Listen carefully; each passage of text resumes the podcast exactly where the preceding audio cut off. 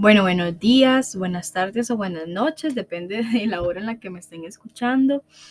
Em, este podcast es para el curso de ambientes educativos en el contexto escolar. Mi nombre es Diana Calderón, eh, estoy en cuarto año, ya finalizando el bachillerato, y el podcast se trata sobre em, los principales hallazgos acerca de mis propios retos personales y profesionales en el contexto de aula, mi relación con mis estudiantes y los principales aportes que obtuve del curso para mi vida profesional. Em, yo creo que como retos profesionales y personales en el aula, mi relación con los estudiantes y los, y los, o sea, mi relación con los estudiantes es como, como el principal reto porque eh, siempre he sabido que regular mi carácter y mis emociones es súper difícil porque yo me dejo llevar como muy fácil por el enojo, la frustración y además de esto tengo un carácter muy fuerte. Entonces en algunas ocasiones no me permite como reflexionar o tomarme mi tiempo antes de actuar, sino que de una vez me mando, ¿verdad? Entonces eh, yo creo que sí es como súper importante a modo de reto, como tratar de regular mis emociones o, tratar de, de, buscar técnicas o métodos donde yo pueda calmarme, bajar como los humos, digamos, porque obviamente hay situaciones de aula que muchas veces van a, a impresionarnos, a enojarnos o, o no vamos a saber cómo de qué manera reaccionar. Y obviamente no somos así como dueños de, de maneras adecuadas de reacción ante alguna situación, pero sí es importante como que uno trate de ser neutral ante los niños, que ellos no se asusten o no se enojen o,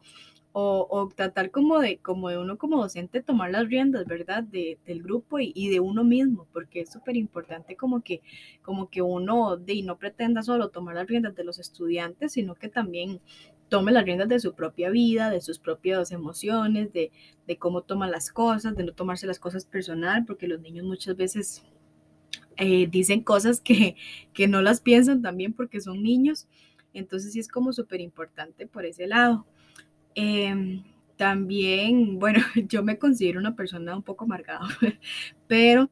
con los niños soy punto y aparte, digamos, en realidad. Con ellos suelo ser como muy tierna y, muy buena y, y va como como comprensiva, pero es porque yo siento que los niños no tienen la culpa de las situaciones que ellos pasan, ni de mis problemas o mis frustraciones, entonces trato siempre como de ser muy abierta con ellos, porque a comparación de los adultos, los adultos dicen las cosas, las piense o no, y, y, no les importa si lastiman o no lastiman. Entonces yo creo que cuando uno toma una postura así como como de seriedad ante un adulto tiene sus motivos, pero realmente tomar esas, esas, ese, ese tipo de persona como con niños no funciona porque el niño no tiene realmente como, como la culpa de cualquier situación que, que pase. Entonces, normalmente cuando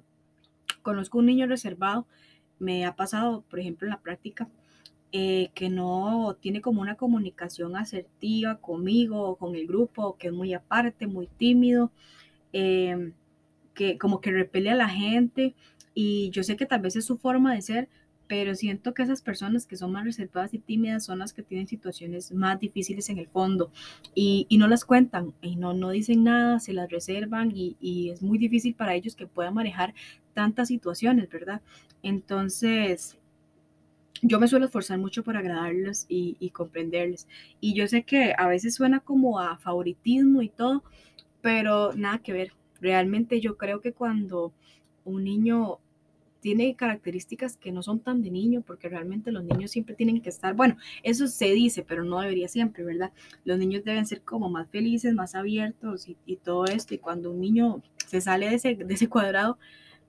es, es muy, es como como todo un reto, como, como una experiencia diferente. Entonces, yo creo que esos son los niños que necesitan más tiempo, que necesitan comprensión, que necesitan cariño.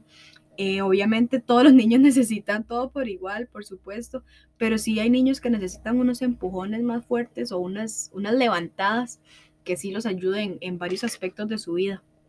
Entonces, sí, este es como,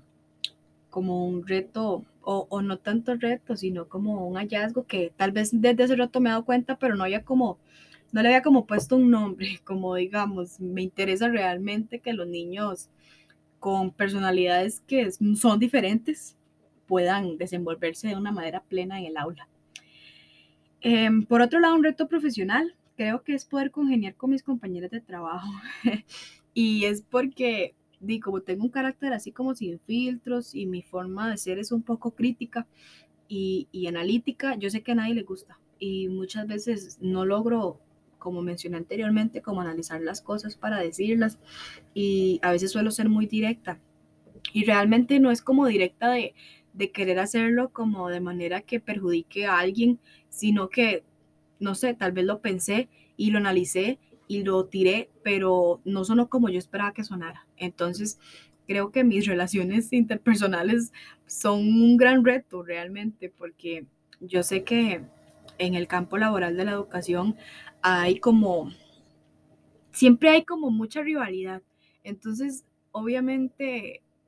creo que debería quitarse eso por completo porque siempre entre docentes andamos buscando competir, andamos buscando em, que ser mejores, mi grupo es el mejor, mi grupo se queda callado todo el día, mi grupo tiene las mejores notas y esto no está bueno, no está bien porque todos los grupos son diversos, todos los grupos tienen retos diferentes, tienen dificultades diferentes. Eh, destrezas diferentes. Entonces, compararnos como docentes y, tratar de siempre sobresalir es, es una idea súper equivocada que se tiene de la educación y que debería erradicarse. Deberíamos más bien como compañeros apoyarnos siempre, em, ayudarnos, que si ocupas algo y esa clase de cosas, porque la tarea docente no es solo dentro del aula, sino también es con quienes usted se rodea y lo que hace con esas personas, lo que usted dice, lo que usted proyecta como persona. Entonces,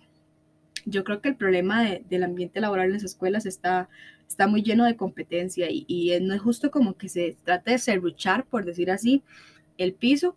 porque después de todo, todos estudiamos lo mismo, todos estamos haciendo lo mismo, todos nos estamos esforzando por, por llegar a una meta en conjunto y esa rivalidad debería como romperse, debería eliminarse deberíamos desde la universidad cambiarla, pero es muy difícil porque hasta la universidad competimos siempre por, por ser mejores y, por sacar mejores notas y tener mejores aportes. Entonces sí, es como, como una meta súper importante, pero al mismo tiempo súper complicada. Em, también quería mencionar que como principal aprendizaje del curso, obtuve ser más carismática y comprensiva porque en realidad no todos tienen la culpa de nuestro carácter ni nuestros problemas o situaciones. Entonces, siempre debemos tener una actitud súper positiva con los niños y con las personas que nos rodean. Eh, ayudar siempre a los niños a crecer, a que resuelvan sus conflictos de una manera óptima, saludable que tengan relaciones interpersonales también saludables, porque yo creo que hay muchas cosas que uno como ser humano debe cambiar para poder hacerlas bien con los estudiantes, porque no puedo pretender yo que mis estudiantes vayan a tener, eh, eh, establecer relaciones saludables si, por ejemplo, yo me ando peleando con mis compañeras. Entonces, es como un todo, ¿verdad? Usted ayúdese primero para que pueda ayudar a los demás. Y bueno, me pareció súper importante aprender a solucionar conflictos de una manera como pareja para ambas partes, digamos, de una manera crítica, de una manera que, fuera sin filtros, sin preferencias, que, que, fundamentara como más que todo el bienestar de, ambos, de ambas partes y, la verdad ante todo. Em, también me gustó mucho la parte del manejo de nuestras emociones porque realmente estamos como en unos tiempos que son súper difíciles de regular hasta las emociones de uno porque uno se siempre, siempre, se siente siempre muy inestable. Entonces, al usted aprender cómo a saber qué siente, cómo se siente y cómo puede ayudarse a usted mismo, es súper importante. Em, también me gustó mucho em, que podemos, las, las, técnicas como para darnos cuenta de cómo nos sentimos, que tenemos que velar eh, por nuestro bienestar antes que cualquier cosa, para, porque si no velamos por el bienestar de nosotros, ¿cómo vamos a luchar por el bienestar de nuestros estudiantes o vamos a, luchar porque ellos estén bien y plenos? Entonces, yo creo que sí que todo esto de lo que conversé es como así lo más importante porque me dejó un montón de cosas buenas, pero así como de las que logro acordarme o tengo más presentes o me llegaron más, son las que mencioné anteriormente. Y realmente el curso me gustó mucho. Eh, estoy como muy contenta con el aprendizaje obtenido y con la metodología empleada, porque uno en la universidad siempre cree que todo es como muy teórico y muy trabajo, se entrega exposiciones y así, pero cuando los profesores se salen como del tarro donde, donde hacen cosas diferentes y son innovadoras y es en la U, es demasiado bonito porque uno realmente se entretiene y le gusta mucho el curso y aprender. Entonces yo creo que este sería mi aporte y muchísimas gracias por el curso, muchísimas gracias por escucharme y hasta luego.